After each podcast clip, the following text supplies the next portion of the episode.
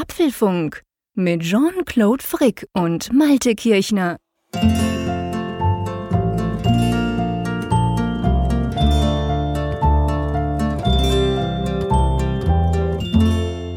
Folge 57 des Apfelfunks aufgenommen am Mittwoch, 5. April. Und lieber Jean-Claude, wir haben Zuschriften bekommen, wie immer, aber zu einem Thema, was wir letzte Woche hier diskutiert haben, im Besonderen. Und da ist mir ein Licht aufgegangen, äh, wie einfach manchmal die Antworten auf das sind, was wir hier diskutieren. Denn es ging um das Taschenthema. Ich habe ja hier äh, gesagt, dass mir mal aufgefallen ist, dass viele Frauen ihr ja, Smartphone, ihr iPhone äh, rückwärtig tragen in der Gesäßtasche und äh, habe mich gefragt, warum das wohl so ist, warum die Männer oder viele Männer das anders machen. Wir haben beide so ein bisschen gerätselt und jetzt wissen wir die Antwort. Ja, wir sind ganz schöne Flaschen, kann man auch sagen. Jedenfalls so kam es mir vor. Dachte, wir haben einige Zuschriften von Frauen bekommen, die uns das ganz kurz und, und manchmal sogar länger erklärt haben. Und im Nachgang muss man sagen, ja, logisch eigentlich. Wo haben wir denn überhaupt dran rumgedacht? Wir hätten by the way auch unsere Frauen fragen können. Aber das ist ja das Coole am Apfelfunk. Es kommt dann immer schönes Feedback, gell? Ja, es kommt immer schönes Feedback. Und zum Beispiel von Melanie, die hat uns geschrieben, ich habe bei meinem Mann im Auto euren Podcast mit angeschaut angehört und möchte zu der Feststellung, viele Frauen tragen das Smartphone in der Gesäßtasche Folgendes anmerken. Dafür gibt es eine ganz einfache Antwort. Die vorderen Taschen bei Frauenhosen sind bei weitem nicht so groß wie die Taschen von Herrenhosen. genau, so einfach kann es sein, beziehungsweise so kompliziert ja letztendlich auch, weil gut oder praktisch ist das Ganze ja nicht. Die Tanja hat uns ja auch geschrieben, dass sie manchmal sogar mit Neid zusieht, wie ihr Sohn sein 6S locker in die Hosentasche schiebt vorne und ein 7 Plus würde wahrscheinlich auch noch reinpassen, schreibt sie. Also von dem her gesehen findet sie das eigentlich unfair, dass das eben bei Frauen, dass die Frauen Jeans oder überhaupt die Frauenhosen so anders geschnitten sind. Und lieber Malte, ich würde sagen, wir haben wieder was gelernt. Wir haben definitiv wieder etwas gelernt, aber das ist ja auch so ein bisschen der Reiz dieses Apfelfunks, dass auch wir unsere Erkenntnisgewinne haben und meistens entstehen die ja so aus den Themen heraus, die wir gar nicht geplant haben. Das war ja auch so ein kleiner Exkurs, der so ganz spontan entstanden ist. Wir hatten das nicht im Skript und ja, jetzt haben wir wieder was gelernt, dank unserer wunderbaren Hörerinnen und Hörer. Diesmal kann ich sogar sagen, weil es auch so ist, dass ja eben auch viele Hörerinnen geschrieben haben ganz genau, und die Lösung gebracht haben, damit die besagten Hörerinnen und Hörer in Apfelfunk Folge 57 auch was lernen, haben wir uns ein paar schöne Themen ausgesucht, beziehungsweise eigentlich, lieber Malte, könnte man sagen, wir haben ja nur ein Thema, das am Dienstag aufgepoppt ist. Wir nehmen das ja wie immer am Mittwoch auf, am 5. Ähm, April am Abend spät. Ähm, und das ist ein Thema, da müssen wir unbedingt drüber sprechen. Man könnte auch sagen, die Themen suchen sich uns mittlerweile aus, denn es ist zum wiederholten Male so, dass sich Themen auf die, ja, auf die Liste hier draufgedrängt haben. Wir kommen, es führt gar keinen Weg dran vorbei. Es gab am Dienstag die Nachricht auf mehreren Portalen, dass Apple sich geäußert hat zum Mac Pro und wie es eben weitergeht mit den Pro-Produkten. Ein Thema, was wir hier sehr viel ja schon diskutiert haben, was allgemein im Netz diskutiert wird. Und es hat eine ganz witzige Zusammenkunft gegeben. Einige ausgewählte Autoren sind da eingeladen worden nach Cupertino und sie haben da ein Treffen, äh, hatten ein Treffen mit Verantwortlichen von Apple. Und die haben sich sehr ungewohnt freimütig geäußert. Darüber wollen wir sprechen, über die einzelnen Punkte. Genau, die werden wir dann ganz schön. Es geht um den iMac, um den Mac Pro. Es geht ums Design. Es geht sogar um Apple Displays. Und natürlich werden wir dann auch drüber sprechen, warum macht denn Apple das jetzt? Das ist doch irgendwie anders als früher. Ja, und dann werden wir auch, das können wir, glaube ich, dieses Mal mit großer Sicherheit sagen, wir werden auch Feedback haben in dieser Folge, richtig? Ja, wir hatten jetzt ja gerade schon ein bisschen Feedback. Ja, okay, stimmt. Insofern haben wir unser schlechtes Gewissen schon etwas beruhigt, aber in der Tat, es wird mal wieder an der Zeit, dass wir ein bisschen in der Feedback-Kiste stöbern, denn da schlummern, das kann ich hier sagen, auch schon wieder viele interessante Themen und äh, Zuschriften. Definitiv. Dann werden wir natürlich die App der Woche besprechen. Da haben wir beide uns wieder was ausgesucht von unseren Homescreens sozusagen. Und auch mal wieder die Spender verdanken, die uns ja nach wie vor ganz toll unterstützen und quasi diesen Apfelfunk möglich machen. Aber lass uns jetzt mal einsteigen. Also, es geht ums Profi-Segment. Es geht also nicht ums iPhone, ums iPad, sondern es geht eben um die Macs und da im Speziellen um die Profi-Mac. Vielleicht für die, die jetzt den ersten Apfelfunk überhaupt hören. Ganz kurz gesagt, wir haben schon oft drüber gesprochen, der Mac Pro ist, glaube ich, jetzt dreieinhalb Jahre lang nicht mehr aktualisiert worden. Ähm, der iMac ist auch schon länger und ist ja auch nicht in dem Sinne ein Pro-Gerät, also langer Rede, kurzer Sinn. Professionals, Final Cut Pro Freaks, die 4K-Videos schneiden und so weiter den ganzen Tag, die vermissen im Apple-Line-Up so eine richtig starke Kiste und denen könnte mindestens mittelfristig geholfen werden, oder? Ja, also Apple hat sich jetzt endlich mal dazu geäußert, wie es weitergehen soll, nachdem ja einerseits ähm, die 1000 Tage Frist beim Mac Pro ja überschritten wurde, andererseits waren ja große Erwartungen daran geknüpft worden im vergangenen Jahr an die Neuvorstellung vom MacBook Pro und da gab es ja sehr viele Diskussionen, auch hier eben darüber, ob Apple dem Pro-Segment so ein bisschen den Rücken zukehrt, weil das etwas prestigeträchtigere und vor allem finanziell interessantere Segment dann die Nicht-Pro-User sein könnten. Und das Ganze hat jetzt irgendwie ja so eine Eigendynamik angenommen, dass alle schon davon ausgingen, das Thema Mac Pro ist tot. Und dann gab es eben diese besagte Zusammenkunft, wo dann äh, Phil Schiller, der Marketingchef, da war und Craig Federighi, der ist ja zuständig für die Software. Und die beiden haben dann da vor ausgewählten Journalisten dann mal dargelegt, dass der Mac Pro sehr wohl eine Zukunft hat und vor allem erstaunlicherweise haben sie eben auch eingeräumt, dass das jetzige Modell deshalb nicht weiterentwickelt wurde, weil es thermische Probleme hatte und naja, auf gut Deutsch gesagt, eine Fehlkonstruktion war, mit der man nicht mehr hätte weiterarbeiten können. Das ist ja ja, wo fangen wir da an? Fangen wir mit dem Stil an, den Apple da anschlägt, oder fangen wir mit den Inhalten an, Jean-Claude? Das ist ja eigentlich, ich kann mich gar nicht komm, entscheiden. Komm, wir fangen zuerst mit den Inhalten an und dann sprechen wir über den Stil. Ähm, obwohl das natürlich beides zusammenpasst. Lass uns gleich beim Mac Pro einsteigen, weil das ist ja letztendlich, ja, der Name sagt schon, das ist das Gerät für die Professionals. Vielleicht ähm, die wenigsten haben ja einen. Das Ding ist ja auch schweineteuer. Aber kurz, kurzes Recap. Das ist dieser Champagnerkühler, sage ich dem, der, der von außen ja wirklich so ein bisschen aussieht wie ein Champagnerkühler. Ähm, sehr stylisch, extrem leise. Beim 4K-Rendering hörst du nix, weil der irgendwie kaum, die Lüfter sind ganz, ganz leise. Er hat so ein thermisches Design. Die Luft wird unten eingezogen, oben rausgeblasen. Ähm, aber offensichtlich ist es eben so, und das fand ich wirklich auch mit eigentlich fast das Spannendste an diesem Ganzen. Ähm, also neben dem Grundsatz, dass eben Apple sagt, hey, Pro ist uns wichtig und es ist nicht tot. Ähm, aber offensichtlich haben sie damit ein Gerät gebaut, das zwar sehr stylisch war und wo auch alle gleich fanden, wow, cool, endlich kann ich in einem Audio- oder Videostudio die Kiste hinstellen und muss sie nicht irgendwie zudecken oder umbauen, damit es schön still ist und so. Aber genau das scheint jetzt ein großes Problem gewesen sein. Also offensichtlich die neuen Prozessoren, die neuen schnellen Intel-Chips, die es ja schon lange gibt, konnten wahrscheinlich aus diesem Grund nicht eingebaut werden. Drum hat der nie ein Update gekriegt, oder? Es gab ja immer wieder mal Berichte darüber, dass es eben Supportfälle gab, wo dann eben die Komponenten überhitzt haben. Und äh, das anscheinend aber nicht in einem Maße, dass man jetzt sagen kann, dass jetzt der gesamte Mac Pro ein Reinfall war, aber das war wohl ein klarer Wink mit dem Zaunpfahl, wo die Probleme begraben sein könnten. Und je leistungsfähiger die Hardware ist, je leistungsfähiger die Prozessoren sind, Grafikkarten, desto mehr Wärme entsteht eben. Und augenscheinlich war diese Konstruktion da wirklich an ihre Grenzen gekommen.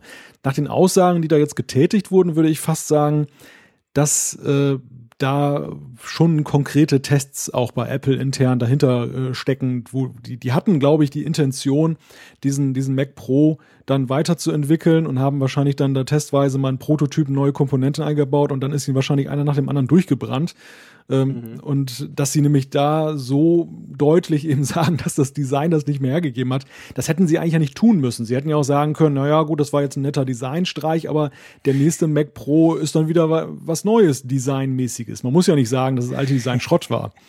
Ja, gut. Ja, okay, ich gebe dir recht, aber auf der anderen Seite, ich glaube, um, um so ein bisschen der, der Ernsthaftigkeit auch, weißt du, es ist natürlich schwierig, wenn du drei Jahre nichts machst, einfach nichts, kein Update, nichts.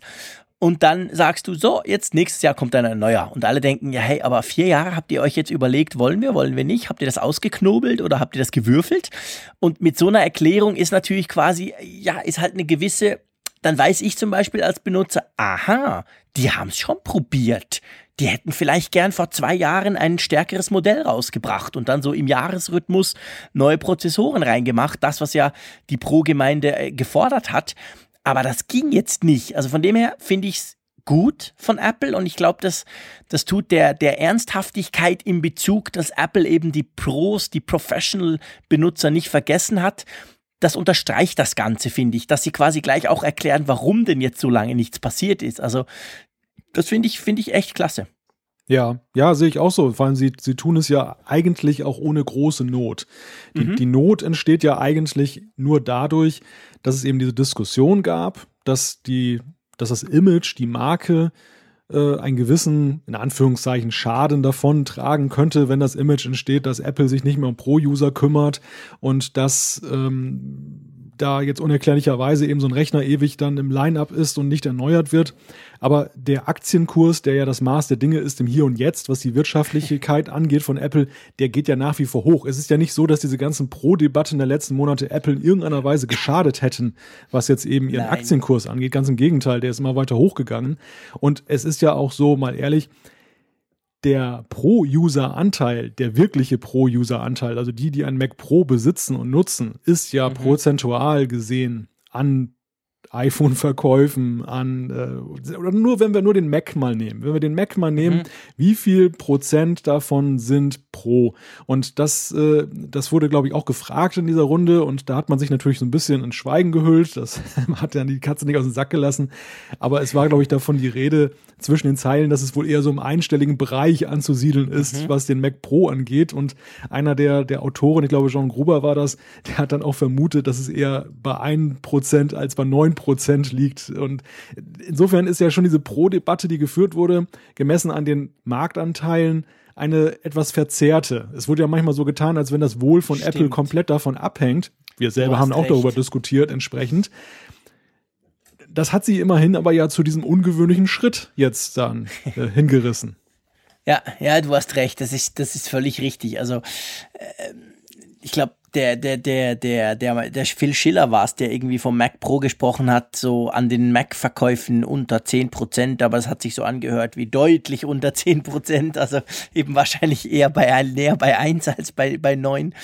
Ähm, und das ist schon so, klar, also inhaltlich, aber ich denke, so diese Professional Users, die haben ja noch eine zweite Funktion. Es geht dabei nicht primär nur drum, Kohle zu verdienen, klar das auch, aber es ist schon so, im Vergleich zu den iPhone-Verkäufen sind die absolut marginal. Aber auf der anderen Seite haben die natürlich auch eine Außenwirkung und das ist, eigentlich könnte man fast sagen, das ist ja Marketing.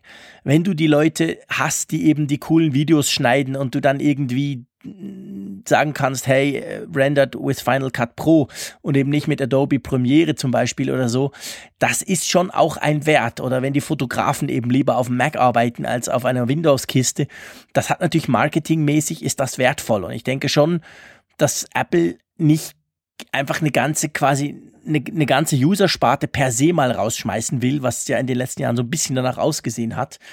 Aber du, lass uns mal drüber sprechen, was sie denn eigentlich jetzt, abgesehen davon, dass sie erklärt haben, was nicht ja. klappt, geklappt hat, was soll denn kommen? Ja, aber vielleicht noch kurz da noch ein Gedanke dazu. Da, da gebe ich dir recht, denn es ist, glaube ich, einfach die Formel 1 unter den Computern. Und mhm. jede, jeder Oberklasse äh, Autohersteller unterhält ja auch ein, ein Formel 1 Team und buttert da ja eher Geld rein, als dass er da was mit verdient. Mhm. Aber es dient einfach dazu, eben auch dann zu zeigen, was man kann und dass man zur Oberliga gehört. Und ich denke, das ist auch eine Erwägung, die damit eben mit reinspielt. Also ich glaube ja dennoch, dass, dass Apple da gut noch dran verdient an der Pro-Sparte. Da habe ich gar keine Sorge. Aber ich denke, sie machen es eben auch, weil sie eben auch zeigen wollen, ähm, wir sind jetzt nicht nur der, der Consumer-Hersteller, sondern wir können eben auch Pro weiterhin und das ist einfach auch dann eben image-trächtig, was ja eben auch die Debatte gezeigt hat.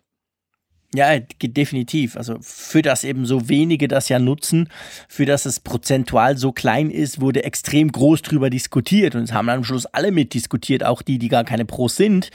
Und das zeigt eigentlich, dass es eben so ein Image-Thema ist und doch viele Leute bewegt. Ich glaube, Formel 1, das ist der perfekte Vergleich, den du da angestellt hast. Kostet Schweine viel Geld, man verdient gar nichts damit, aber ist imagemäßig unter Umständen eben sehr sinnvoll oder kann sehr spannend sein für gewisse Firmen. Und genauso ist es natürlich bei Apple auch beim Pro-Segment, dass man die eben nicht aufgeben möchte und dass man die natürlich nicht möchte ziehen lassen ins andere, äh, ja, ins andere Lager sozusagen. Aber jetzt äh, lass uns mal gucken, haben Sie denn auch irgendwas versprochen oder haben Sie sich nur quasi erklärt, was jetzt alles schiefgegangen ist?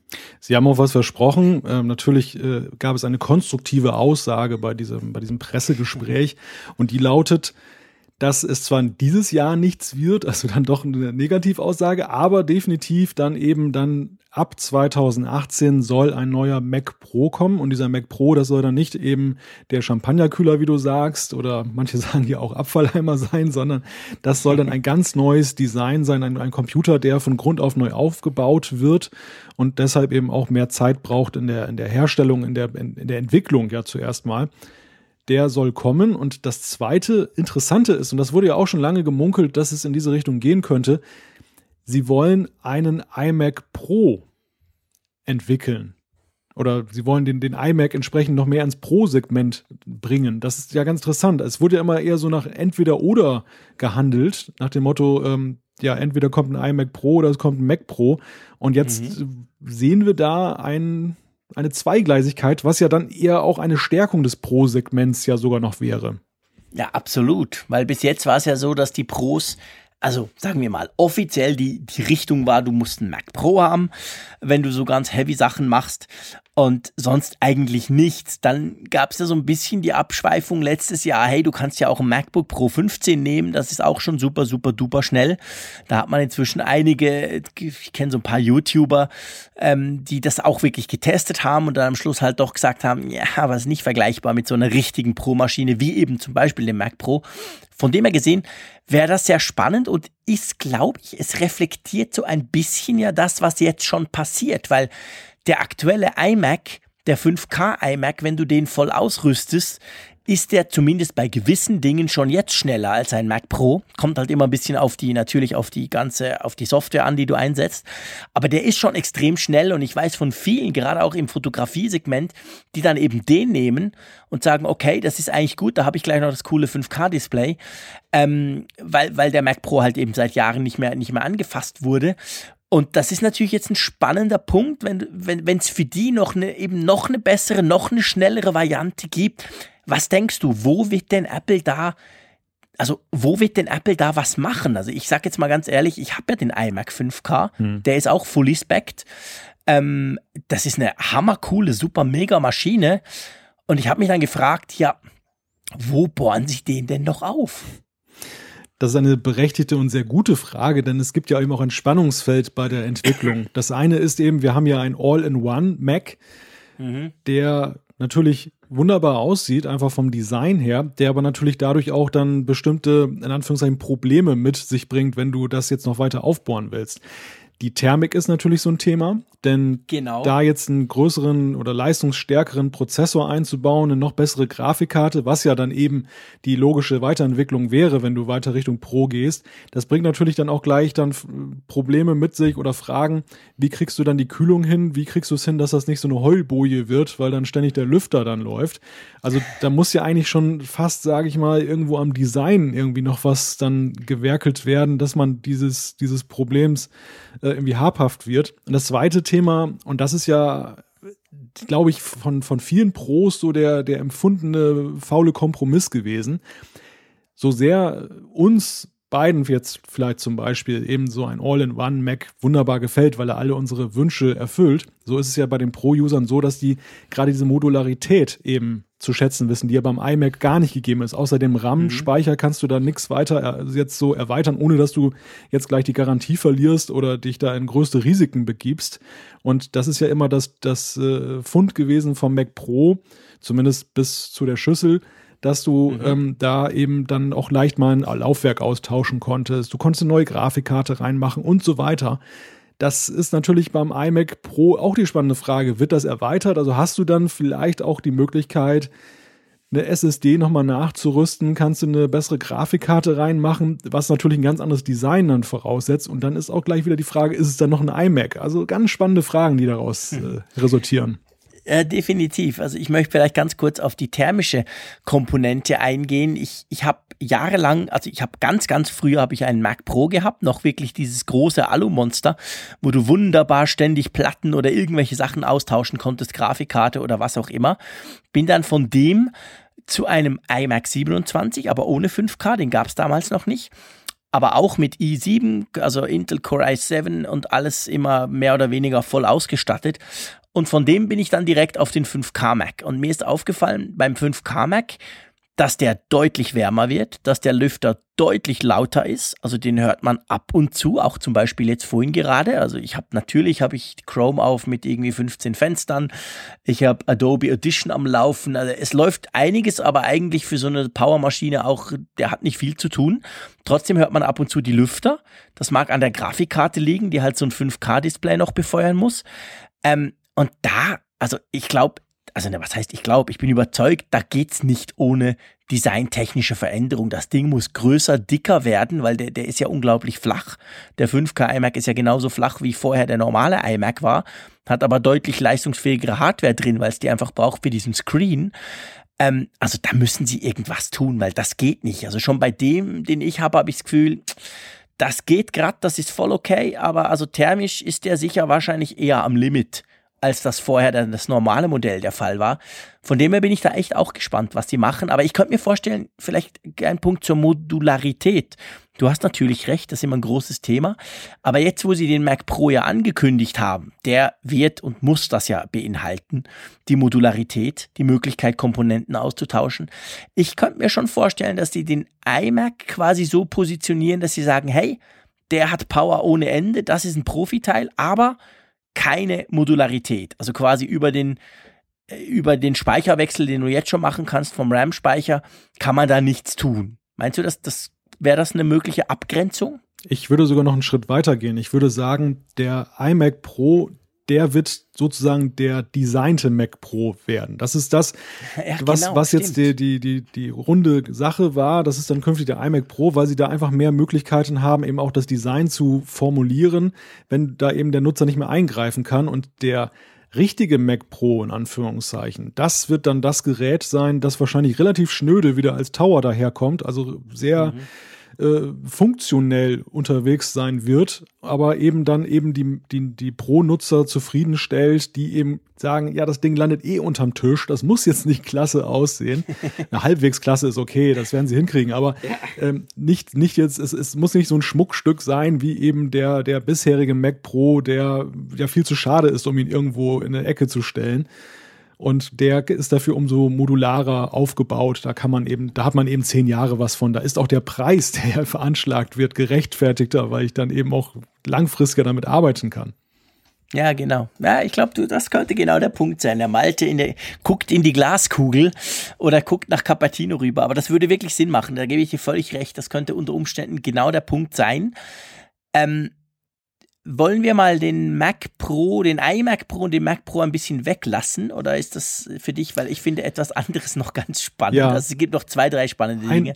Ein, eine, ja, eine Kleinigkeit du. noch dazu, die wir nicht unterschlagen sollten. Es ist ja angekündigt worden, dass es für die Zwischenzeit zumindest ein kleines Update jetzt Genau da wollte ich jetzt. Ah, Entschuldigung. Genau da wollte. Nee, nee, ist easy, super. Genau da wollte ich nämlich hin, weil das ist so merkwürdig. Sie sagen auf der einen Seite, ja, okay, das Design war echter Mist. Und jetzt haben sie aber doch ein kleines Update für das vorhandene Modell vom Mac Pro gemacht. Also das heißt, der wurde jetzt doch ein bisschen ähm, verbessert, oder? Ja, der wurde noch ein bisschen verbessert. Man hat so leichte Leistungssteigerungen. Ich glaube, ein Prozessor hat zum Beispiel jetzt sechs statt vier Kerne. Das ist alles noch ein bisschen nach oben geschraubt worden, aber eben nicht so massiv, äh, wie das sich viele gewünscht haben.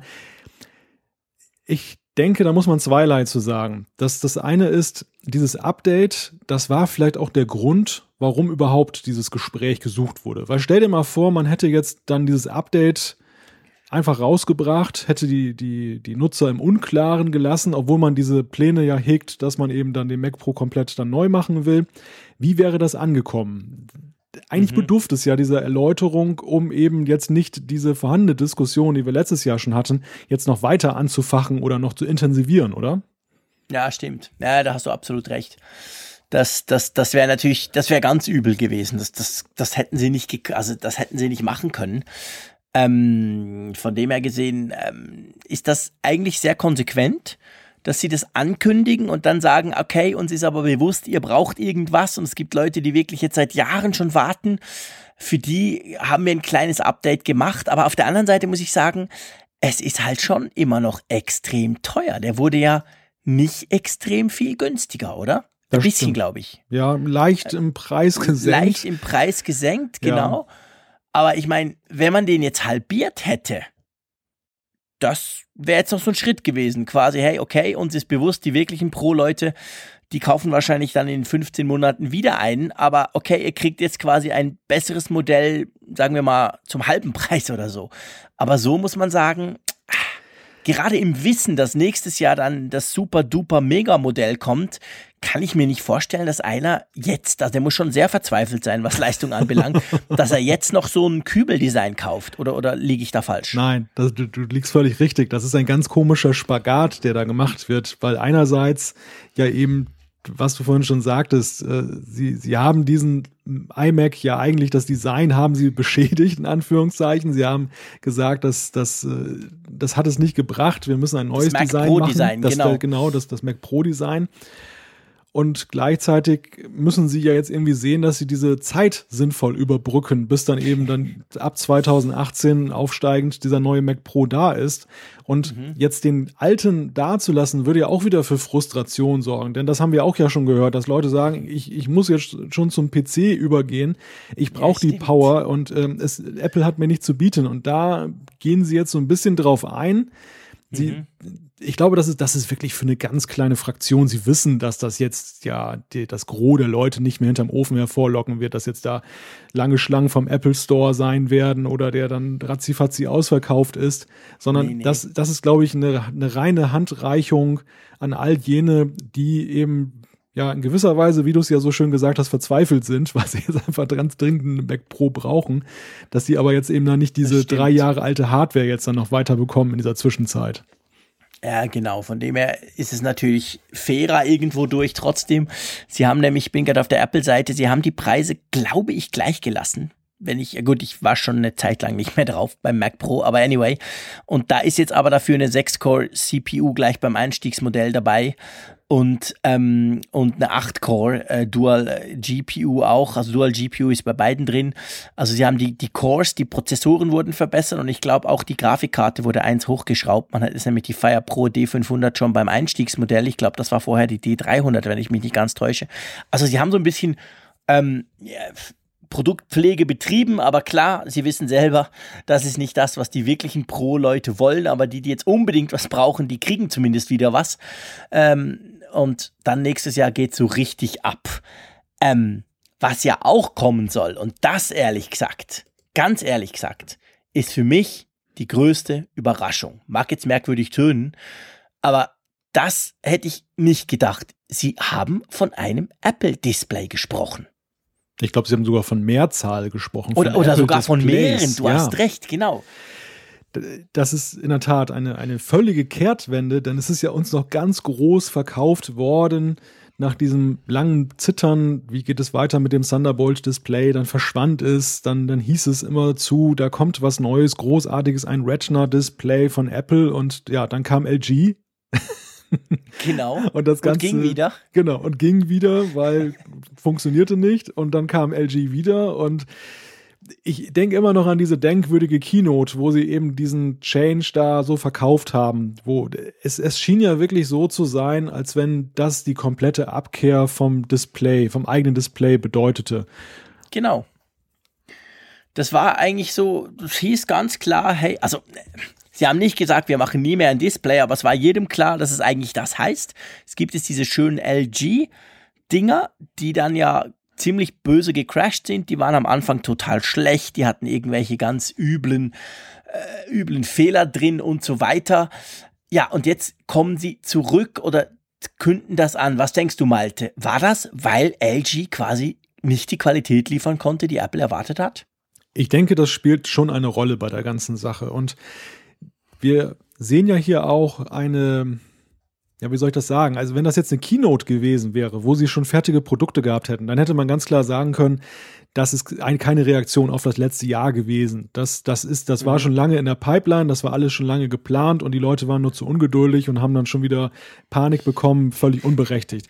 Ja. Sie, sie gehen hier an die Öffentlichkeit zu einem Augenblick, wo sie ja nun gar nichts Visuelles zu bieten hatten. Wir erinnern uns, als der neue Mac Pro, also der, der jetzige Mac Pro seinerzeit angekündigt wurde, der war ja auch nicht fertig, als der angekündigt wurde, sondern der wurde ja visuell schon präsentiert auf einer Keynote und kam dann später und das gleiche hätte man ja jetzt hier auch tun können, aber es gibt augenscheinlich nicht mal ein festgelegtes Design und bei den Displays, die sehe ich da in diesem Konzert irgendwo auch mit drin das, das ist einfach, glaube ich, schon eine Reaktion, die Apple da jetzt gestartet hat auf diese ganze Debatte.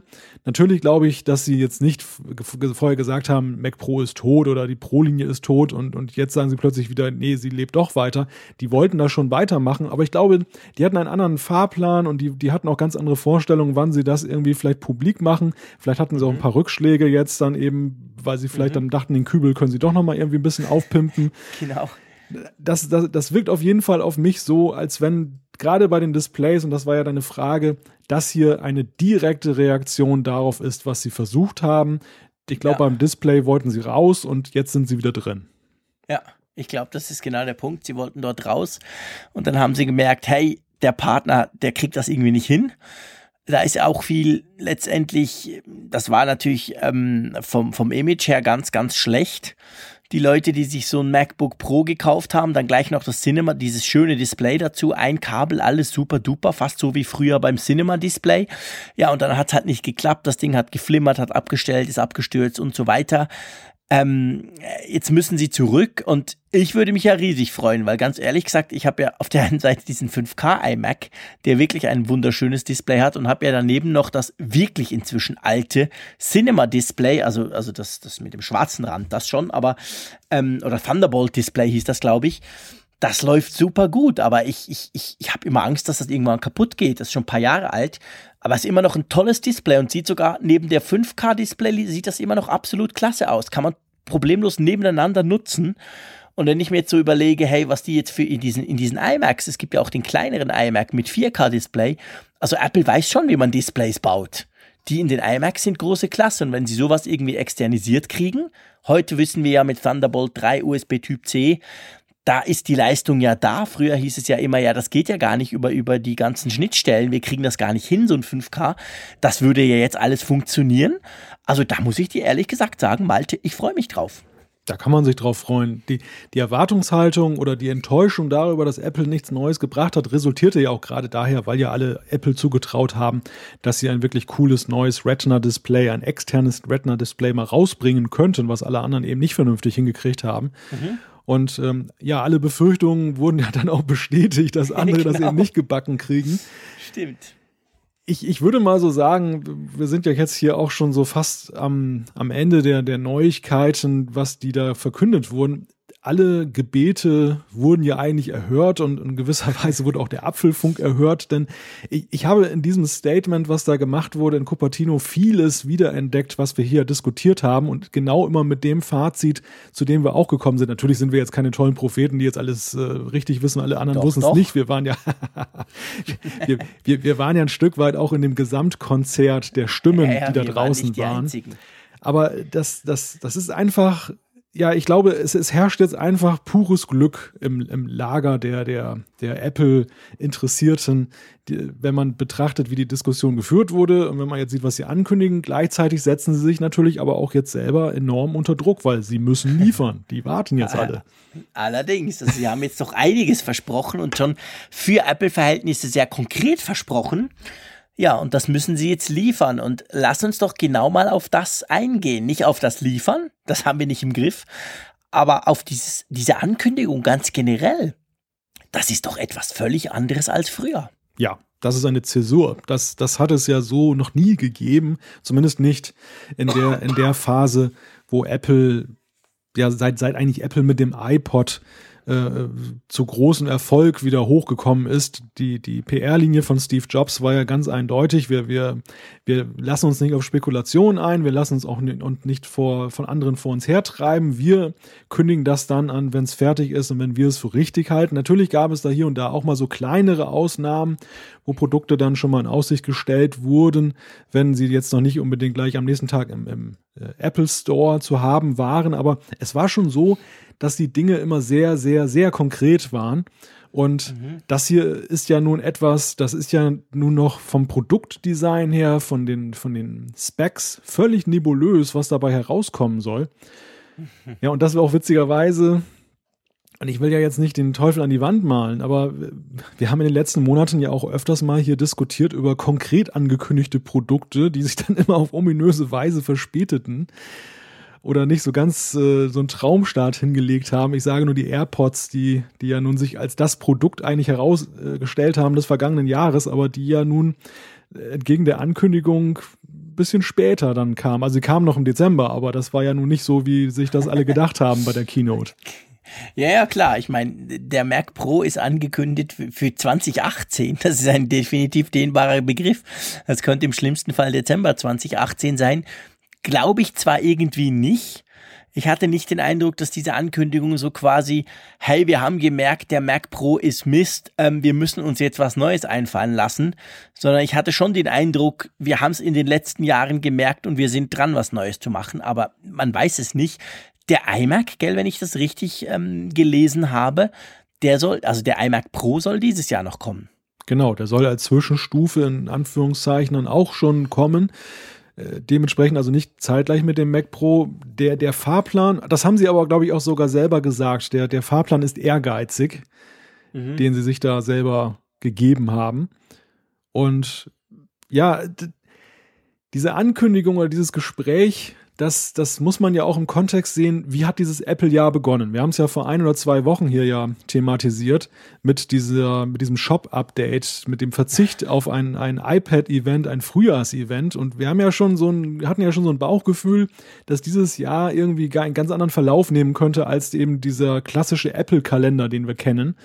Und das, das, das geht ja hier weiter. Ne? Also wir haben jetzt so ein Shop-Update, was dann eher mit Kleinigkeiten, aber quantitativ eine ganze Menge versehen war. Und jetzt zwei Wochen später wird er zu einem Gespräch eingeladen, da wird Gigantisches äh, angekündigt, aber auch in eigentlich ganz kleinem Rahmen und ziemlich unkonkret. Das ist, glaube ich, 2017, das wird ein ganz irres Apple-Jahr werden, ja, ja. habe ich so ein Gefühl. Ich glaube auch, das wird schwierig zu planen sein in Bezug auf, ja, dann ist das und dann weiß man ungefähr, ist dieses Event etc., weil wir eigentlich außer der WWDC die Anfang Juni stattfindet, eigentlich so gar nichts wissen. Von dem her gebe ich dir recht. Das ist definitiv spannend. Apple scheint das anders zu machen dieses Jahr, scheint auch die Kommunikation irgendwie anders aufzugleisen, als das bisher der Fall war. Aber ich würde sagen, es ist nicht weniger spannend. Im Gegenteil, oder? Es ist tierisch spannend. Also es ist ja viel spannender als in den letzten Jahren. Wer, wer hätte denn vor zwei Wochen gedacht, dass wir heute darüber sprechen werden, dass der Mac Pro, der ja nun Monate, Jahre lang jetzt schon Thema war, jetzt plötzlich in einem ganz anderen Licht strahlt, erscheint, die, die Zukunft eben jetzt sich komplett geändert hat, die, die erwartete. Das, das hätte ja keiner vorhergesehen. Und, und vom Timing her war das nicht vorherzusehen, von der Art war das nicht vorherzusehen. Also wenn sich das so fortsetzt in diesem Jahr, dann, dann, ja, dann werden wir beide hier auch noch viel zu tun haben. ja, definitiv. Das freut uns aber auch. Ja. Und ihr auch, liebe Hörerinnen und Hörer, ihr müsst viel hören von uns, wenn wir da über Sachen sprechen. Ähm, aber ja, definitiv eine ganz, ganz spannende Sache. Und ich bin wirklich, ich bin wirklich, wirklich gespannt, was da kommt. Seien es die Displays, sei es natürlich der iMac Pro und dann letztendlich nächstes Jahr, was Apple da wirklich für die Profis hinlegt. Also da bin ich extrem gespannt drauf.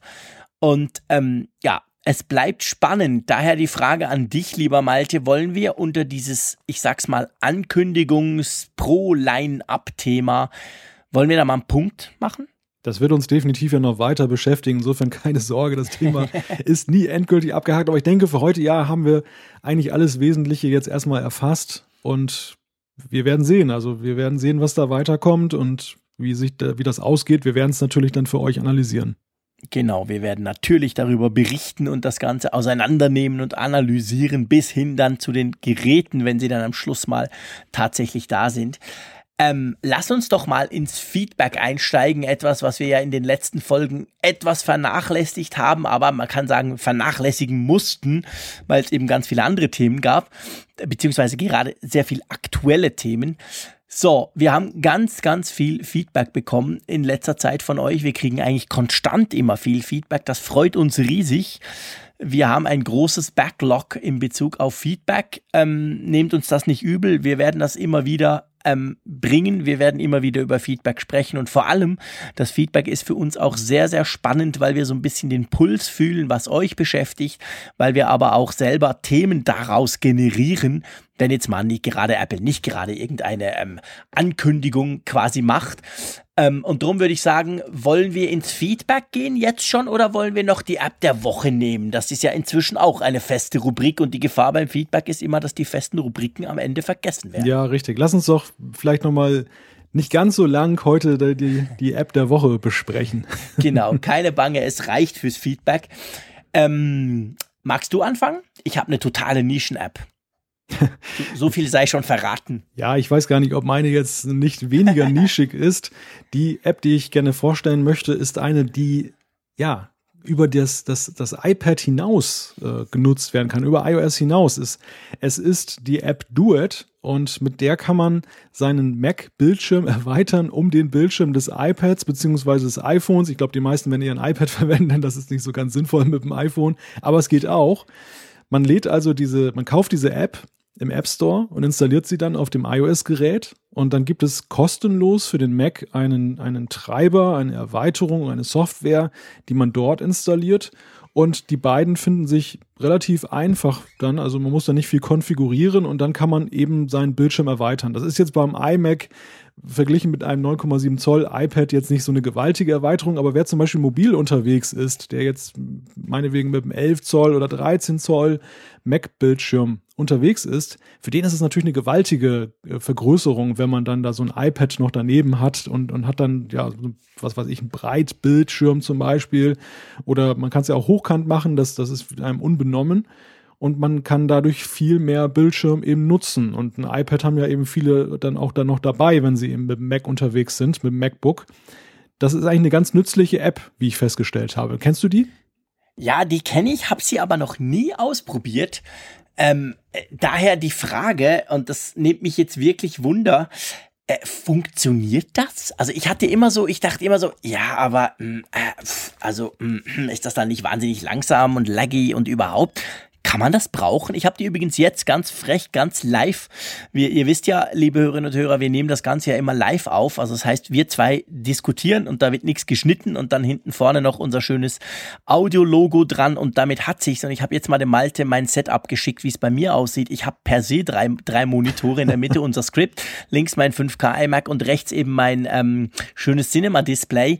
Von dem her ähm, brauche ich das in dem Sinne nicht. Habe es tatsächlich auch noch nie ausprobiert, aber eben da die Frage, ist das, also ist das brauchbar? Ja, das ist. Oder ist das mehr ein Scherz? Nein, das ist kein Scherz. Das ist, das ist brauchbar. Es braucht allerdings auch eine Kabelverbindung. Du machst es nicht über WLAN, ah, sondern du. Das ist der Punkt. Du machst das Kabel unten rein, das Thunderbolt, äh, nee, das Lightning-Kabel, Entschuldigung, das, das Lightning-Kabel machst du unten rein.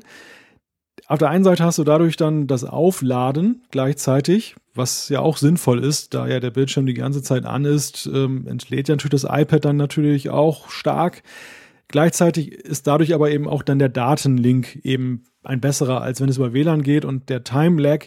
Ich meine, ich habe da jetzt noch keine, keine Spiele mitgespielt. Das, da mhm. ist es wahrscheinlich grausig und, und ich weiß auch nicht, ob das mit, mit Videos, mit ähm, mit, äh, ja, was weiß ich, 40, 40 Frames Klar. per Second dann so toll funktioniert. Das wird sicherlich nicht der Fall sein, aber für das normale Arbeiten mit dem Mac, ich habe das hier auch schon gemacht während des Apfelfunks, dass ich dann ein Skript zum Beispiel habe drauf laufen lassen oder ich habe eine Mixer-App dann da drauf gehabt, wo ich dann, dann sehen konnte, wie der Pegel läuft und das lief einwandfrei. Du merkst nicht, dass das jetzt irgendwie ein Unterschied ist zum normalen Mac-Bildschirm faszinierend, weil ich meine, ich könnte das jetzt mal und ich habe tatsächlich das nie, ich dachte immer, ja, das kann ja nicht funktionieren überhaupt. Ähm, ich könnte das zum Beispiel, wenn ich mit meinem MacBook Pro unterwegs bin oder wenn ich bei mir auf Arbeit bin oder sonst irgendwo und ich habe meistens dann noch mein, mein, mein iPad sowieso auch dabei, das müsste ich mal ausprobieren, da hätte ich ja quasi plötzlich zwei Screens. Also ich habe das nicht bereut, der Preis ich habe ihn jetzt gerade nicht im Kopf, weil ich meine, es waren irgendwie fast 20 Euro, die das, die, die mhm. App kostet. Der ist nicht wenig. Deshalb habe ich auch lange gezögert, ob ich mir das, das kaufe, weil ich auch diese, diese Sorge hatte. Das wird ja stark beworben dann damit, dass es ja einerseits natürlich eine, eine gut verkaufte App ist, aber auf der anderen Seite auch von ehemaligen Mitarbeitern von Apple entwickelt wurde. Mhm.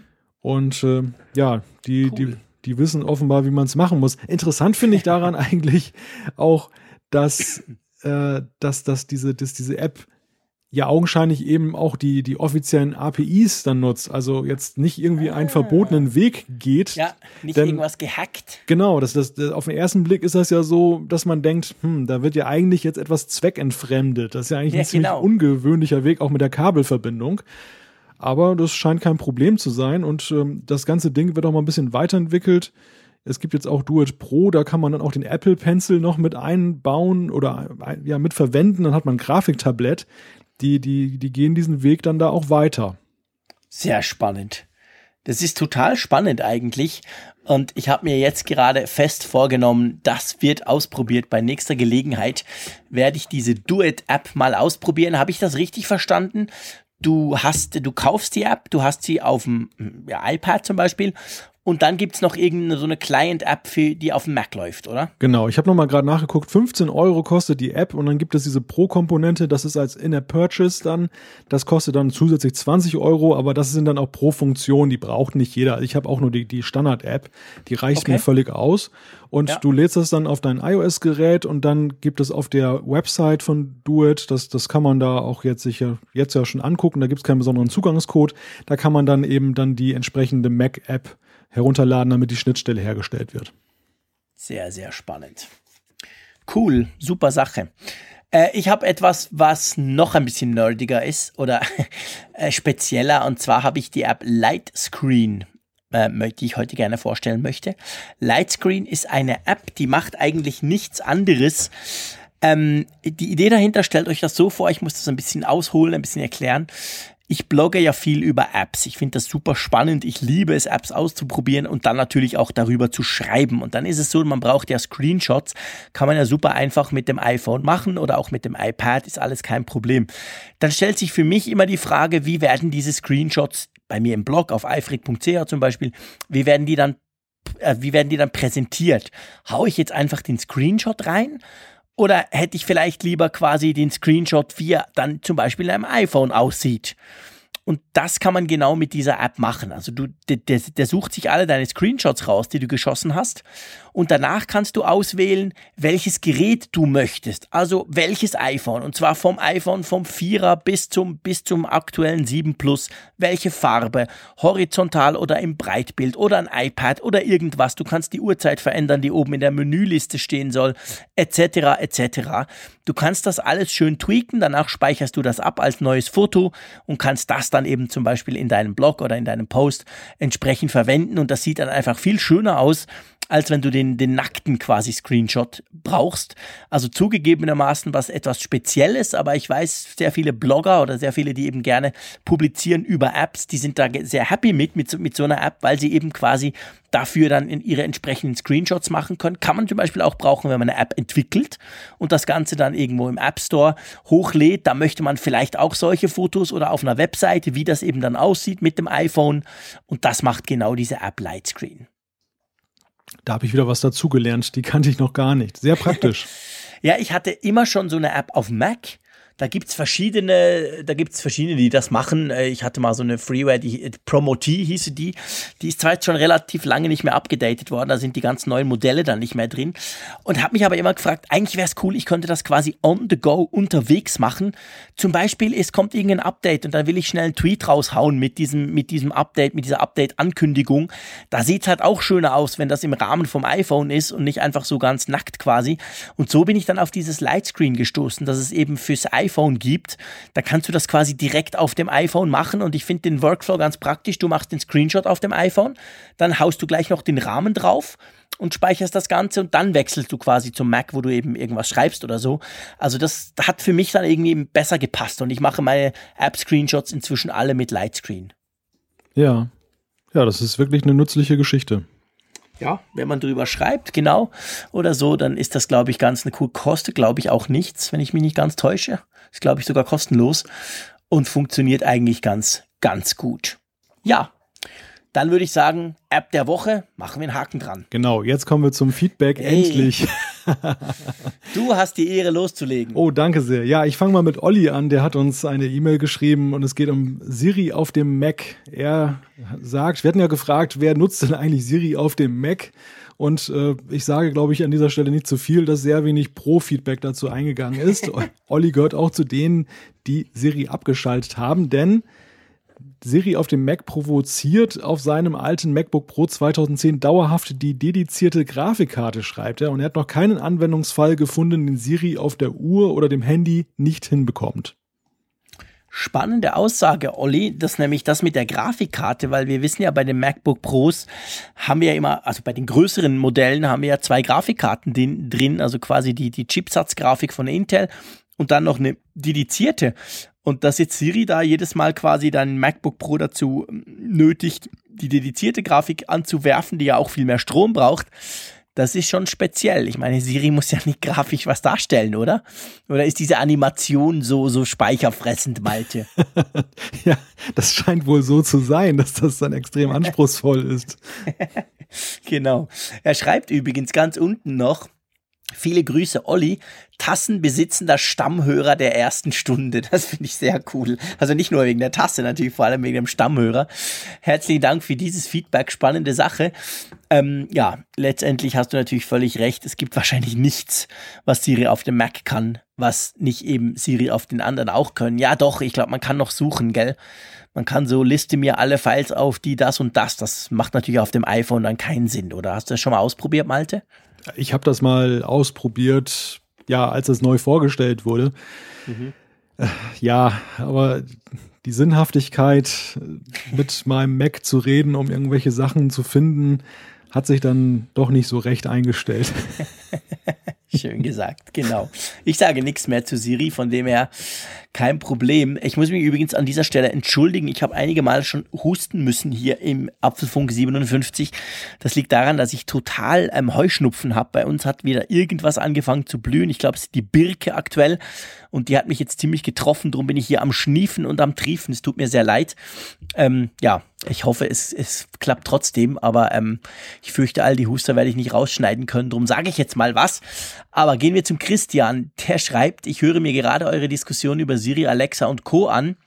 Als Schweizer ha, fühle ich mich bei der Thematik Spracherkennung immer etwas benachteiligt, da die lieben Geräte ja nur Standarddeutsch verstehen. Daher meine Frage, wie schätzt ihr die Chance ein, dass in Zukunft auch die schönen Schweizer Dialekte von Apple, Amazon, Google verstanden werden können?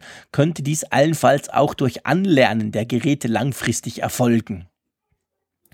Willst du was dazu sagen oder soll ich was sagen? da fragst du jetzt den Norddeutschen, ob Schweizerdeutsch ja, klar. unterstützt. Sag du, was bist du zu?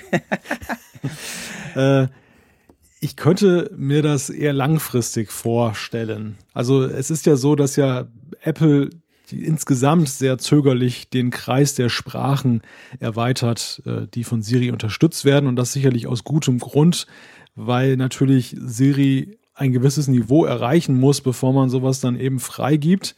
Und ähm, es läuft ja genau über diesen Weg anlernen. Und auch da ist so ein, so ein Punkt, der, wenn es, glaube ich, um Dialekte geht, dann schwierig wird. Du brauchst ja eine kritische Masse, die über, übertroffen wird, was eben dann das, die Breite angeht der Menschen, die da eben dann zum Anlernen dienen. Und da könnte, glaube ich, die Fallstricke äh, für die Zukunft liegen.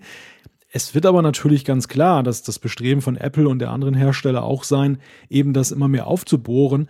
Die, die wollen ja eben die Leute abholen in der Sprache, die sie sprechen. Es ist ja nicht Sinn und Zweck der Sache, dass sie eine Sprache sprechen, die, die ihnen fremd ist oder die als Mühsal empfunden wird. Dann könnte man ja auch gleich sagen, dass sie eben in Einsen und Nullen sprechen sollen. Das, das wäre wahrscheinlich am einfachsten dann für Siri. Ja, also ich denke, das wird noch ein langer Weg sein, bis, bis, äh, bis das Schweizerdeutsch, auch Plattdeutsch, dann mal Bayerisch, auch von Siri verstanden. Österreichisch. Oh, Gottes Willen, ja, bayerisch und genau. sächsisch. Ja, genau. Also ich glaube, Christian, es ist ganz spannend. Ich habe extra den Malte erst reden lassen und wollte schon einen dummen Spruch machen, wie schön du umschreiben kannst, dass es nie kommt, aber das stimmt eben nicht ganz. Du hast das ja anders gesagt. Ich dachte zuerst eigentlich nein, weil ich meine, die kritische Masse letztendlich auch dazu ist einfach viel zu klein. Warum solltest du für die paar Schweizer Nasen jetzt das Ganze irgendwie noch machen? Siri, Siri hat schon genug Mühe, Deutsch, Deutsch zu verstehen. Ähm, warum soll sie dann auch Schweizerdeutsch lernen für die paar Schweizer? Auf der anderen Seite denke ich, es könnte natürlich so sein, also im Moment ist das sicher der Fall. Das kommt nicht so schnell. Weder bei Amazon, bei Apple noch bei Google. Aber wir leben natürlich im Zeitalter von Artificial Intelligence. Wir leben im Zeitalter, wo künstliche Intelligenz, Computer im Allgemeinen immer schneller, immer cleverer, immer besser werden. Wir leben letztendlich im Zeitalter, wo in zehn Jahren die Autos selber fahren. Und da, unter diesem Aspekt könnte man sich natürlich vorstellen, dass irgendwann so eine Maschine wirklich in der Lage ist, so eine Sprache zu lernen. Dadurch, dass die Leute halt ein bisschen mit ihr quasseln. Wie das funktioniert, frag mich nicht, aber das könnte natürlich dann so eine Verbreitung, so eine Umsetzung und sowas wirklich dann plötzlich beschleunigen oder überhaupt erst ermöglichen. Ich glaube, mit den jetzigen Möglichkeiten wird keiner der großen drei ähm, die Schweiz da quasi irgendwie besonders wichtig nehmen. Dafür sind wir schlicht und ergreifend einfach auch zu klein. Aber in Zukunft, hm, who knows? Also wenn quasi Computersysteme das dann machen, dann vielleicht, dann wäre es möglich, dass wir solche Sachen äh, mitkriegen. Aber ich bin da, muss ich auch sagen, eher skeptisch, weil ich schaue mir immer an, wie die Sprachentwicklung oder die Spracherkennung, so muss man sagen, Entschuldigung, ähm, funktioniert. Und es gibt's ja jetzt doch schon eine Weile. Siri gibt's schon recht lange und auch Amazon und Google haben nicht erst gerade gestern damit angefangen. Und trotzdem ist es verhältnismäßig immer noch so, dass oftmals halt so ein Kommando nicht ankommt, falsch verstanden wird, etc. Also es ist noch unglaublich weit weg von, von dem, wie wir zwei zusammen sprechen, Malte. Äh, von dem her denke ich, bevor nicht auf einer normalen, in Anführungszeichen, weit verbreiteten Sprache das Level quasi da ist, dass du praktisch so bist, wie du mit deinen Mitmenschen sprechen kannst und der andere alles versteht, bevor wir nicht da sind, werden sie kaum in so schwierige, und ich meine das jetzt mehr in Bezug auf die kritische Masse, nicht auf die Sprache selber, ähm, Dialekte oder so wie unser Schweizerdeutsch kommen. Drum, da, drum denke ich, das ist tatsächlich noch ein extrem langer Weg. Es fehlt vor allem auch der, der Schalter, das jetzt ähm, einfach und, und sinnvoll umzustellen.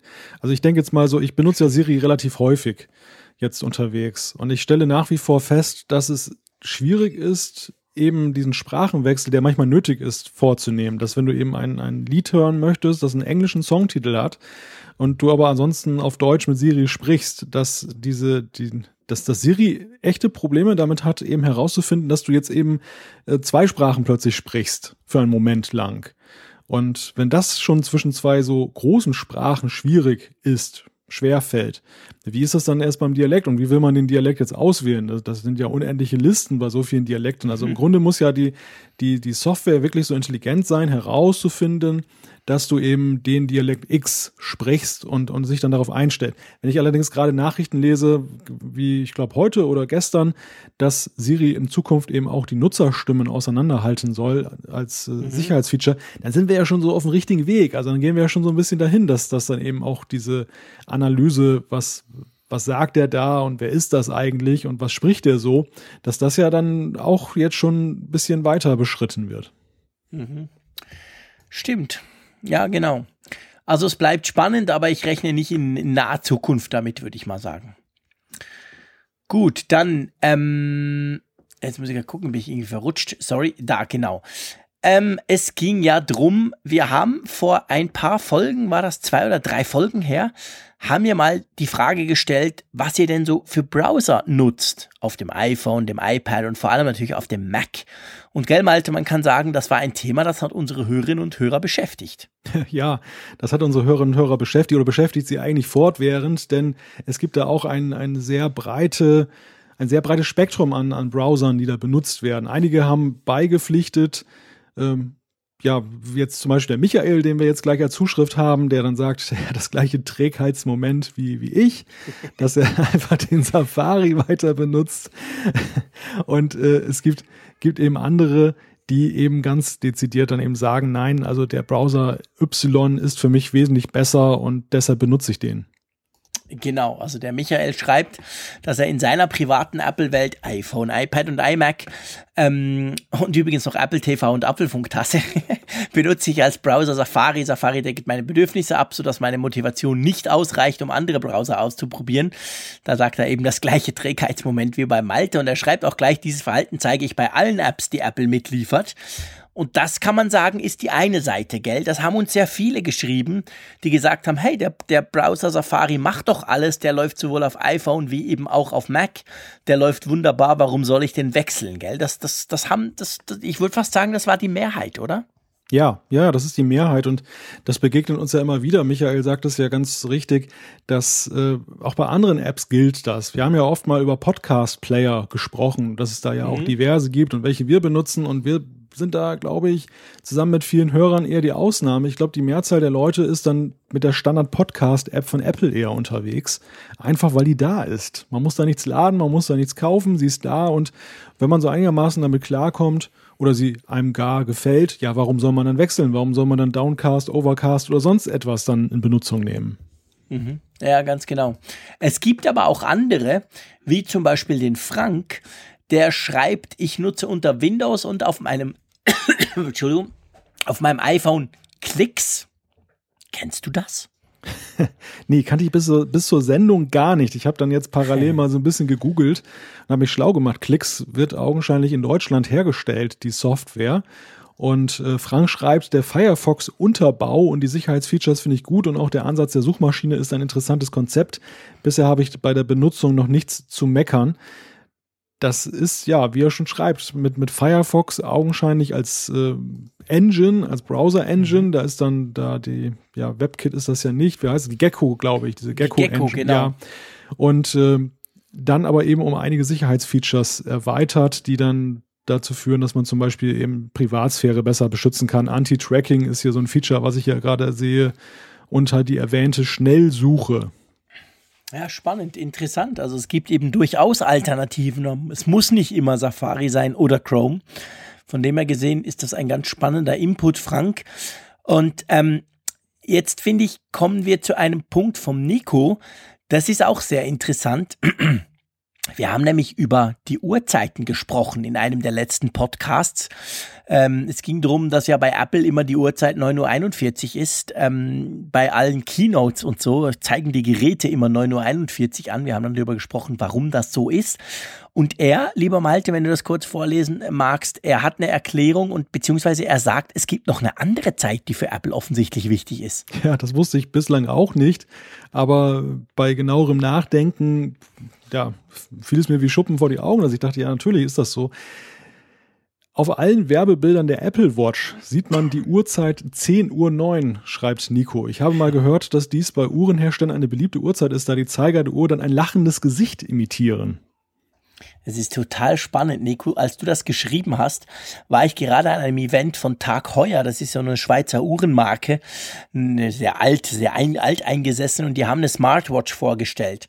Und genau da, als diese E-Mail reinkam von dir, war ich gerade da an diesem Event mit ganz vielen Uhrenjournalisten und habe dann ein paar davon gefragt.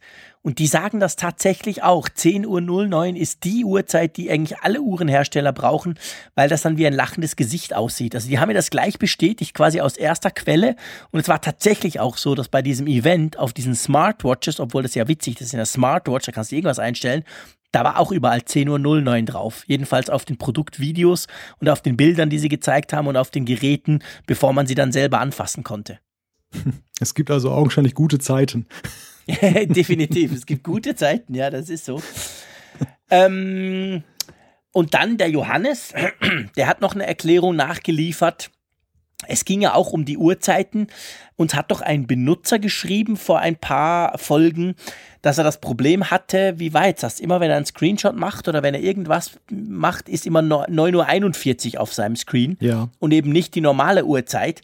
Und der Johannes schreibt, das passiert normalerweise nur, wenn QuickTime offen ist oder war. Das hat nämlich eine Funktion zum Aufnehmen des Bildschirms als Video und in dem Video ist natürlich immer der Akku voll und der Empfang perfekt und natürlich auch 9.41 Uhr. Ist das wirklich so, Malte? Ja, ich habe das getestet. Ich konnte das gar nicht glauben, dass das so ist, aber es ist tatsächlich so.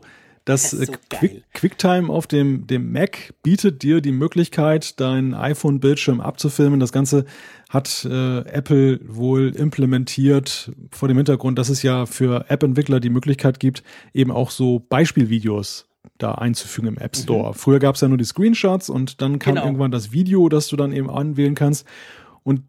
Da das natürlich im Einzelnen ein größerer Aufwand ist, diese Statusbar dann entsprechend dann auf 9.41 Uhr zu trimmen und die meisten wahrscheinlich sagen würden, auch oh Gott, da kann ja auch meinetwegen Swisscom oder Telekom stehen bleiben und die, die Uhrzeit, zu der ich das aufgenommen habe und 5% Ladestand des Akkus, da hat Apple gesagt, nee, nee, das ist äh, unzureichend.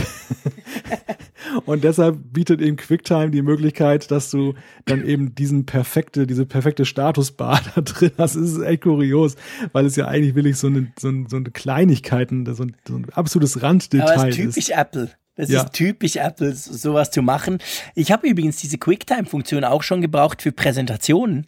Wenn ich auf dem Beamer quasi was zeigen wollte vom iPhone, statt dass ich das iPhone mit einem Spezialkabel dann an den Beamer anschließe, habe ich einfach QuickTime aufgemacht und dann sieht man ja im QuickTime-Bildschirm quasi, siehst du den Bildschirm des iPhones. Aber mir ist nie aufgefallen, was der da mit der, mit der Statusleiste macht. Das ist wirklich lustig. ja. Magst du mal zum Daniel übergehen? Jetzt haben wir nämlich noch so ein anderes Großthema, das ganz viel Feedback. Ich habe ja mal so ganz salopp gesagt, hey, was braucht ihr eigentlich für Tastaturen? Und da kam auch, gell, da kam so viel Feedback rein um die Tastaturen, dass du sogar mal gesagt hast, hey, ich komme gar nicht mehr nach mit diesem Feedback überhaupt nur anzuschauen. Ja, das Tastaturenthema hat uns regelrecht überflutet. Wir hatten ja über Gboard gesprochen, die, die ähm, Tastatur von Google, die es ja nun gibt, auch als Erweiterung für iOS. Und Daniel schreibt dazu, ich arbeite ziemlich viel mit dem iPad und finde die vorinstallierte iOS-Tastatur ziemlich genial, weil man auf dem iPad die Möglichkeit hat, die Tastatur zu teilen und vom unteren Bildschirm abzudocken. Dies ermöglicht eine deutlich einfache und schnellere Handhabung, die ich definitiv nicht mehr missen möchte. Meine Frage ist nun, unterstützt Gboard sowas auch? Ich konnte auf Anhieb leider keine Einstellmöglichkeit dazu finden. Äh, nein, kann es nicht. Ich habe Gboard auf meinem iPad mal installiert und ähm, nee, das hat das nicht gemacht. Ich weiß auch gar nicht, ob das von der Schnittstelle, die den Entwicklern da gewährt wird, überhaupt möglich ist. Das, das hat sich, glaube ich, Apple, ich, ich spreche jetzt ein bisschen ins Unreine, aber ich meine, das ist so ein Alleinstellungsmerkmal von Apple mhm. geblieben, dann eben diese, dieses, äh, ja, dieses View sozusagen, was dann unten dann ist, äh, aufzuteilen in zwei Views, die man hochschieben kann. Da kann ich mir nicht vorstellen, dass das irgendwie von externen auch genutzt werden kann. Ja, ja, das stimmt. Dann hat Daniel noch eine zweite Frage oder eine zweite Aussage. Es geht um Lightning gegen USB-C. Auch das war ja ein Thema, was wir diskutiert haben. Mhm. Aktuell wird ja immer gesagt, dass USB-C gegenüber Lightning keinerlei Nachteile hätte und so ziemlich in den Himmel gelobt. Ich stehe der Entwicklung hin zum neuen Standard zwar auch sehr positiv gegenüber, schreibt Daniel, sehe aber trotzdem einen entscheidenden Nachteil, der scheinbar immer völlig außen vor gelassen wird. Das weibliche Stück des USB-C hat die Kontakte in einem Stift innerhalb des Anschlusses, während Lightning ganz eindeutig ein Männlein und ein Weiblein hat. Blöd zu erklären, das Ganze. Ich, ich kenne es aber gerade von Micro-USB, dass bei diesem Stift im Weiblein der Nachteil ist, dass es hier schon mal schnell zu Wackelkontakten kommen kann. Wie seht ihr das? Ich konnte im Netz keine Infos dazu finden. Vielleicht habt ihr ja mehr Glück. Ja, das stimmt. Du hast, du hast da was angesprochen, Daniel, das ist mir auch schon aufgefallen. Also ich habe jetzt nicht im Netz danach gesucht, aber das fällt mir schlicht und ergreifend ein, weil ich solche Geräte ein- und ausstecke. Ich würde mal sagen, dass der, der, der USB-Typ C hat natürlich im ersten Moment mal auch den Vorteil, dass du ihn nicht verkehrt rum einstecken kannst, aber äh, ich sag's mal so, man kann mehr murksen als beim Lightning, weil der Lightning, der ist wirklich, würde ich mal sagen, absolut idiotensicher. Da ist wirklich das Kabel, das, das, das Männlein sozusagen und das steckst du einfach rein. Da ist auf der anderen Seite nicht was, was passen muss in dem Sinn. Und das ist bei USB-C Typ C ein bisschen anders, weil der in der Mitte da ja noch so einen Stift hat. Der muss entsprechend passen. Je nachdem, also ich hatte schon billige, ich sag's jetzt mal so, billige China-Geräte, wo das so ein bisschen wackelig war und dann hat der sich tatsächlich so ein bisschen verhakt oder verklemmt. Also so ganz, ganz easy, wie das bei Lightning ist, ist es bei USB Typ C nicht. Ist dir das auch schon mal aufgefallen, Malte? meine Berührungspunkte mit USB-C haben sich bislang noch erfreulich, okay. oder was heißt erfreulich, haben sie, waren bislang noch gering. Insofern kann ich da keine, keine Aussage zu treffen, die jetzt allgemeingültig ist. Was mir aber in dem Zusammenhang aufgefallen ist, so beim Lesen von Zeitschriften und auch im Netz, dass, und das führt, glaube ich, zu, zu mehr Verwirrung bei vielen Nutzern. Es ist bei USB-C, was ja auch eine Charging-Funktion hat, wohl schon bei vielen Nutzern vorgekommen, die haben dann ein Notebook, und haben ein Smartphone und verbinden die beiden in dem guten Glauben, das Notebook würde das Smartphone aufladen. Und dann läuft das irgendwie umgekehrt. Ja, das stimmt. Das ist ganz komisch bei USB Typ C. Also aktuell, es ist zum Beispiel so, ich habe eine Nintendo Switch Konsole, die hat auch USB Typ C, netterweise. Äh, das ist diese Spielkonsole, diese, die du einerseits am Fernsehen brauchen kannst, andererseits unterwegs. Und wenn ich die an mein MacBook Pro, mein neues, also vom letzten Jahr, anhänge, dann ist es tatsächlich so, dass das MacBook Pro denkt, ha, da ist ein Akkupack dran und anfängt sich aufzuladen. Zwar super, super langsam, aber es ist nicht so, dass die Nintendo Switch-Konsole geladen wird, was ja letztendlich die Idee wäre, wenn ich so zusammenstöpsle. Also offensichtlich ist dieses Hin- und Her-Strom, ist irgendwie bei USB Typ C, ist eben beides möglich. Und ich weiß nicht genau, wer das wie kontrolliert, ob es da irgendeinen Chip braucht noch oder einfach der, der, keine Ahnung. Aber das ist, ist tatsächlich, da konnte man, wenn man danach googelt, findet man auch ganz schöne Videos, wo irgendein Gerät irgendwie ganz komisch Strom abgibt, was eigentlich aufnehmen sollte. Das ist tatsächlich merkwürdig.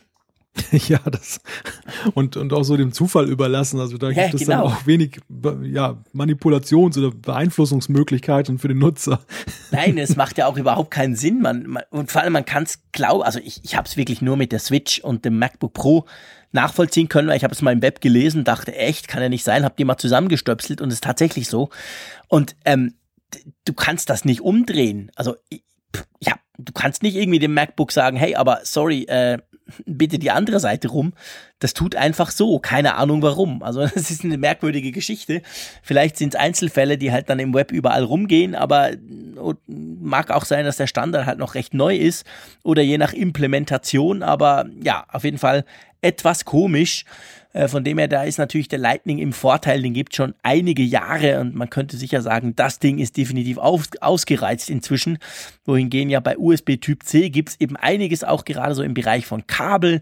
Die CT aus dem Heise Verlag, diese Computerzeitschrift, hat ein paar Folgen mal zurück, hat sie mal ein großes USB Typ C Special gemacht und da war auch einiges, was nicht so sein sollte, wie es, wie es, wie, wie es, also was nicht so war, wie es sein sollte. Da konnte man auch ganz, ganz komische Geschichten lesen. Also da scheint noch das eine oder andere diesem neuen Standard so ein bisschen Probleme zu machen. Aber ich gehe davon aus, das wird dann irgendwann mal wahrscheinlich behoben sein.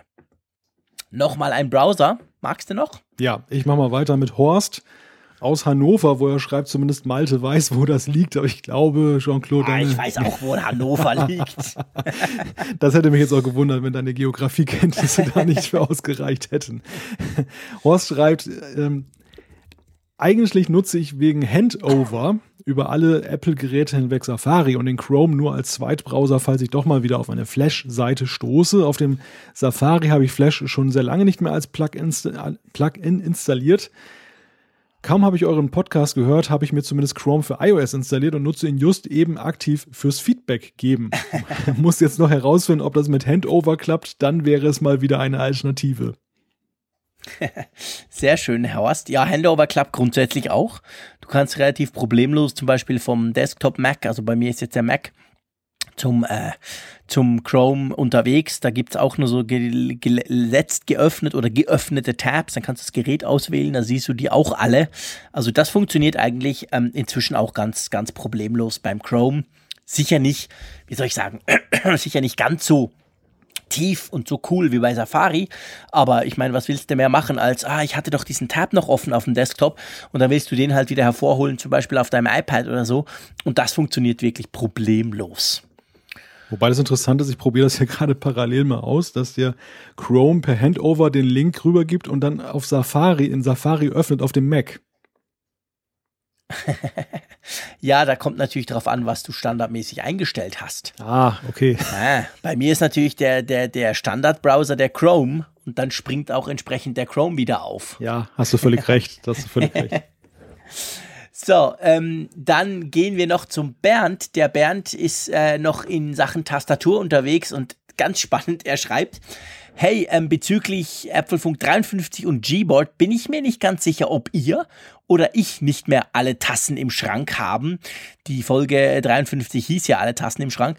Ihr speziell, aber der redselige JC attestierten, dass mit Gboard auf iOS man nicht mehr zwischen den Sprachen hin und her schalten muss. Das sehe ich allerdings ganz anders, denn bei mir, Deutsch-Englisch, geht das überhaupt nicht. Bei der iOS-Tastatur hingegen funktioniert das problemlos. Die Weltkugel wird zwar immer noch angezeigt, betrifft aber nur die Diktierfunktion. Ähm, äh, bei mir lieber Bernd, war es tatsächlich umgekehrt. Also, dass ich zwar Französisch und ähm, Deutsch beide als Tastatur bzw. als Sprache im iPhone hinterlegt hatte.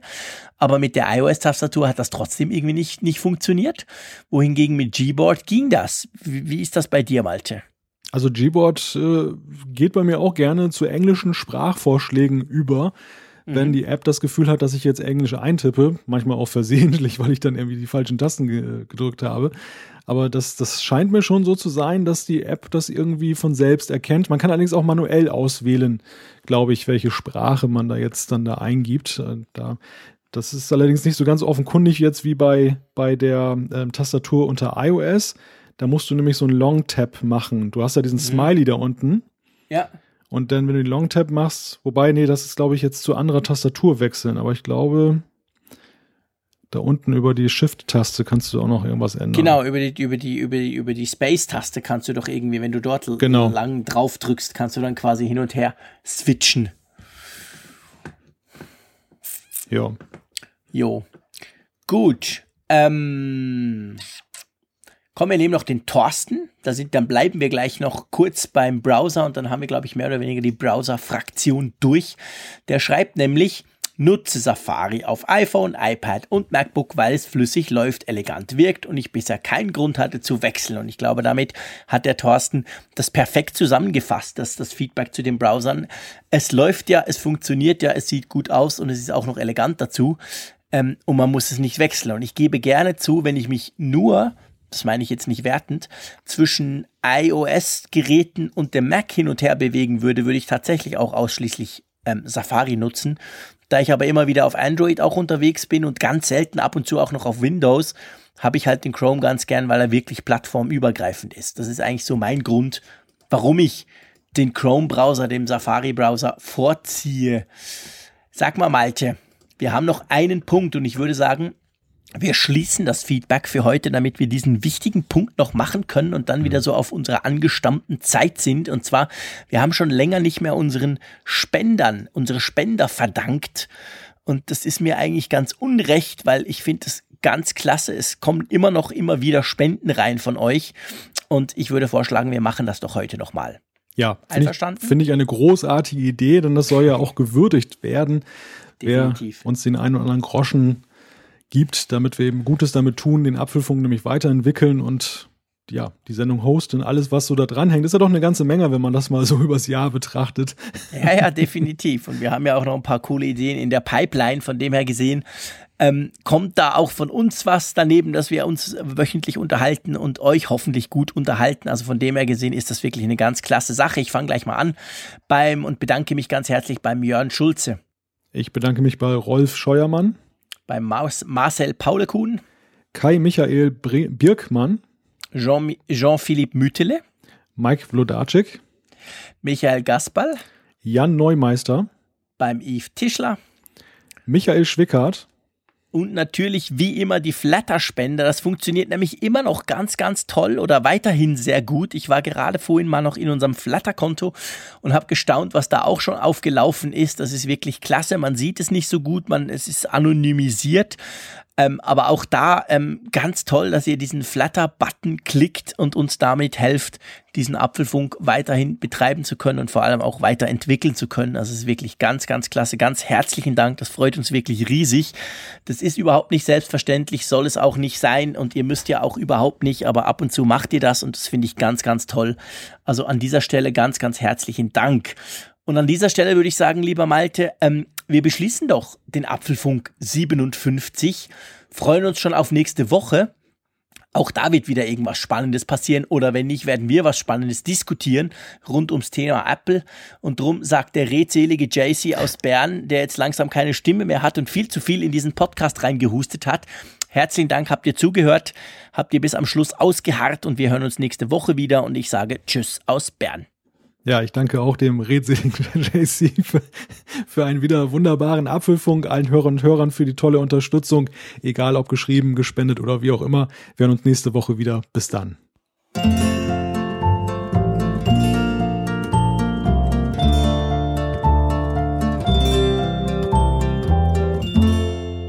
Apfelfunk, der Podcast über Apple-Themen Mehr Infos unter www.apfelfunk.com